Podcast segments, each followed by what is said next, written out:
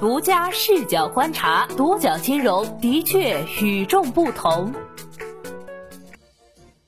本期我们一起关注的是滴滴的盈利困惑，出行业务六连亏，六块金融牌照救场。安全借款选滴水贷，最快两分钟到账，急用钱不等待。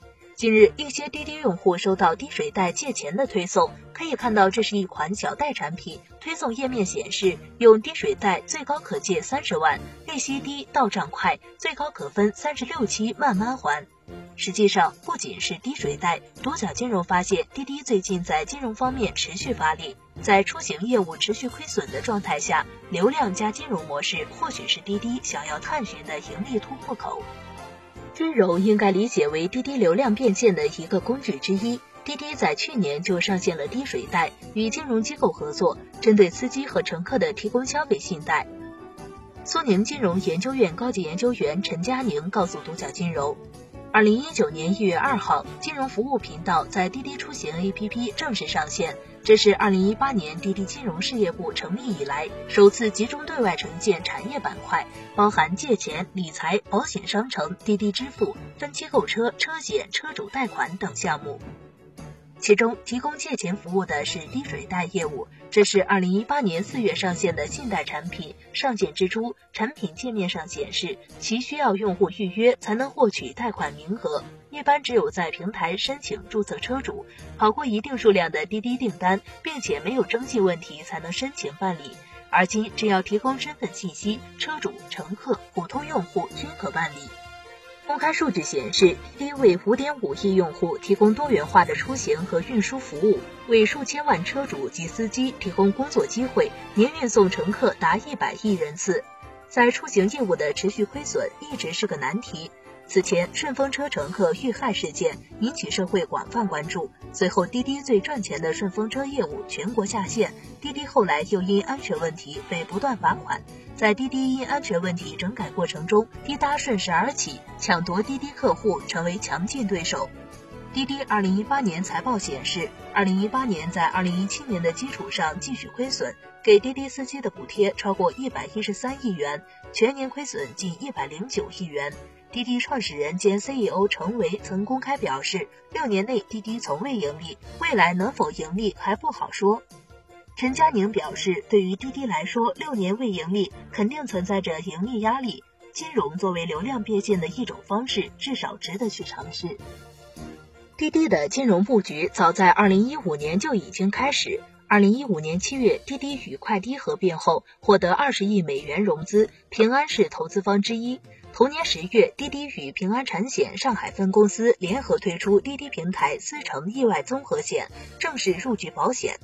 二零一五年十二月，滴滴获得商业保理牌照。二零一六年三月，拿下融资租赁牌照、保险代销牌照。二零一六年三月，滴滴还出资十亿元成立众富融资租赁有限公司，正式涉足汽车融资租赁领域。随后，滴滴在试驾商城中推出了分期购车产品低分期，还在钱包中推出一款跟余额宝功能类似的理财产品金桔宝。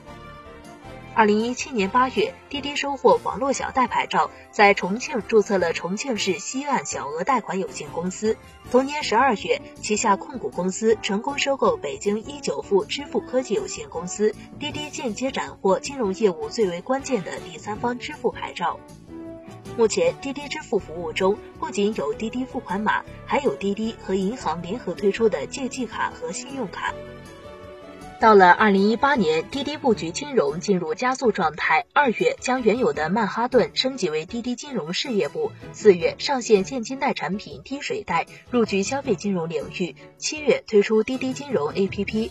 二零一九年一月，滴滴金融服务频道在滴滴产品端上线。七月，滴滴继续扩张金融版图，旗下控股公司滴润科技有限公司入股现代财产保险有限公司，滴滴又收获一块保险牌照。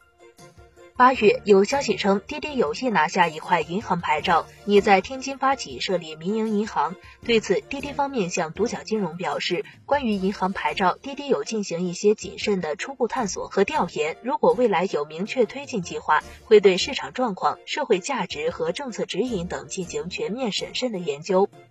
值得注意的是，公开资料显示，八月三十号，低润科技有限公司出资七千万元，与厦门市融资担保有限公司共同出资成立厦门市金举融资担保有限公司，持股百分之七十。西南财经大学普惠金融与智能金融研究中心副主任陈文表示，对于很多互联网企业而言，它的主营业务可能是亏损的，但是获得了比较多的活跃用户。依靠这些用户不断变现是可能创造一个收益的，尤其是在金融领域，可能这个变现是最直接的，也是利润最丰厚的。陈文表示，现在对于这些互联网巨头而言，布局金融是一种必然的趋势。但是现在来看的话，就是在金融严格监管的环境下面，可能越来越多的这种巨头选择了助贷道路。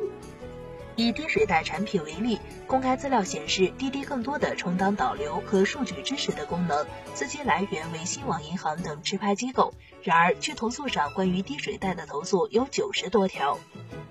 二零一九年九月二十号，张先生在巨投诉上发帖称，低水贷借款协议写到可以提前还款，但在银行方面没问题的情况下，他提前还款一直失败，分期自动扣款也一直无法代扣，导致逾期。目前投诉还在处理中。独角金融就无法提前还款的问题，致电滴滴金融客服，对方称金水贷是按日收息、随借随还的产品，您可以提前还款，一次提前还清是可以的。这不是个例，除了自动扣费失败不能提前还款外，还有投诉称存在高利贷、销户难、暴力催收等情况。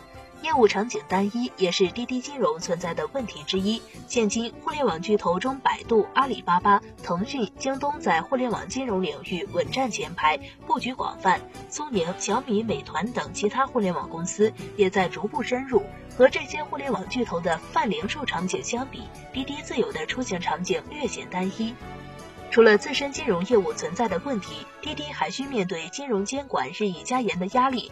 有相关人士分析，现如今整体的互联网金融环境实行严监管政策，留给互联网金融的时间已经不多。滴滴金融错过了流量红利期，也错过了监管空窗期。谈及流量加金融模式能否帮助滴滴扭转亏损局面，陈佳宁表示，是否有望盈利，需要看项目是否顺利。